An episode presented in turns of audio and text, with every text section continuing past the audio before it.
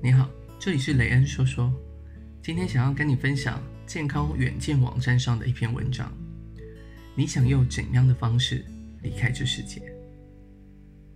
这是作者朱卫民医生在经历照顾父亲走完人生历程后的感悟，分享给你。我的父亲在二零一七年底于八十五岁的年龄去世，他的离开改变了我的生命，也让三十六岁的我。最近开始思考三个问题。第一个问题是，我的父亲从他的老化、生病、接受照顾到死亡这一段日子，他快乐吗？第二个问题是，如果我老了，也跟我父亲一样，退化、跌倒、接受照顾、死去，这会是我想要的老年生活吗？第三个问题是，我的父亲因为肺炎而离开。如果是我，我会用什么方式离开呢？是肺炎、癌症，还是心脏病呢？这三个问题的答案都和时间有关。我想用我父亲的人生跟大家说明，我们每一个人都无法抵挡时间的洪流。我的父亲是一九三二年出生，一九四九年的时候到台湾，他当时只有十七岁。一九八一年在四十九岁的时候结婚。一九八三年生了我，二零零二年在七十岁的年纪退休，二零一三年在家跌倒后失能与失智，二零一七年逝世，享年八十五岁。从这个年表中看出什么呢？我的父亲年轻的时候很辛苦，一边工作一边照顾家庭，把我抚养长大，好不容易熬到退休。退休之后过了十一年清闲的日子。之后生病，度过了四年失能失智，需要别人照顾的光阴，最后去世。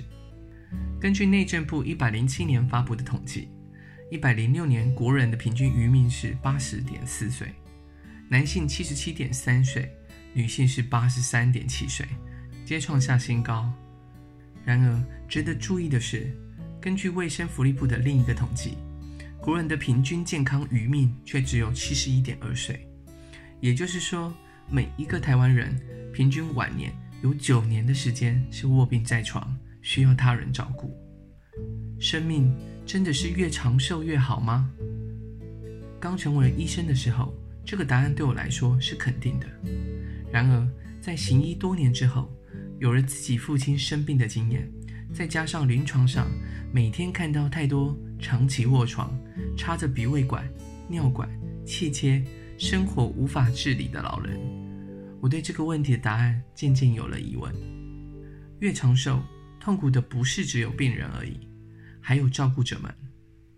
这几年在报道中看到越来越多这种因为无法忍受长时间照顾的压力，照顾者寻短甚至伤害家人的新闻，都令人好遗憾。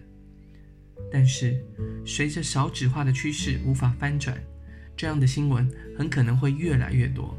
面对不健康的长寿未来，怎么办呢？幸好这个时候有《长寿地狱》这本书来到我们面前。日本的老龄化状况举世皆知。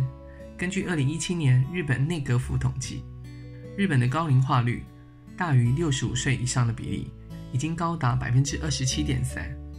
台湾在2018年的高龄化率是14%。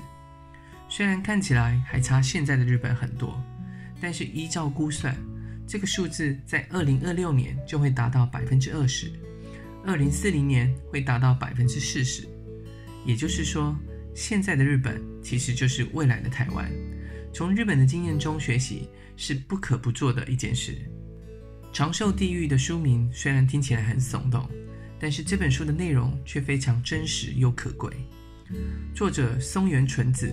不仅仅是一个日本的畅销作家而已，他自己本身就是一个七十一岁的老人，而且他的母亲已经九十一岁了。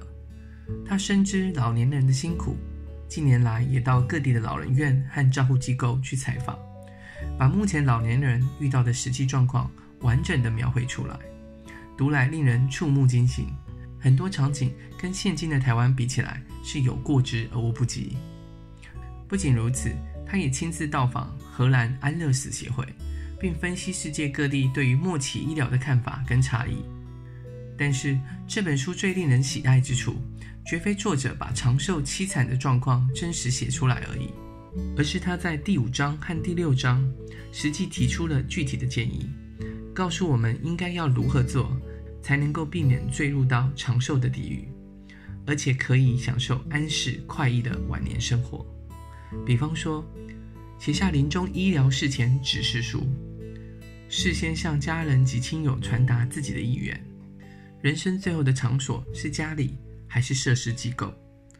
这些问题都是我觉得极好的提醒。二零一九年一月六号，台湾的病人自主权利法正式实行。近几年，我常常推广这个法律，因为我觉得它真正保障了每一个人对生命的自主权，也让善终这件事离我们更近。而就在这个时候，《长寿地狱》这本书来到了我们的面前。看了这本书，会对生命自主的观念，以及在生活中要如何执行，向前迈进一大步。回到父亲的生命经验，他的八十五年人生中，我觉得是快乐而且充实的。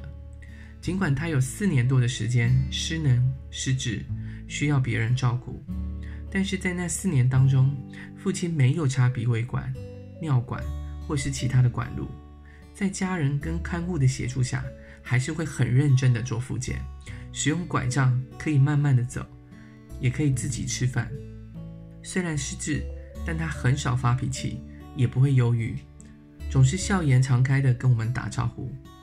最后的肺炎来得很快，但是他的生命选择不要拖下去，更没有接受急救或插管治疗。我还是觉得父亲是有福气的。他没有落入痛苦却长寿的漩涡中，也不至于让家人一起掉下去。如果你也不想在年老的时候掉进长寿地狱，推荐要好好的阅读这本书。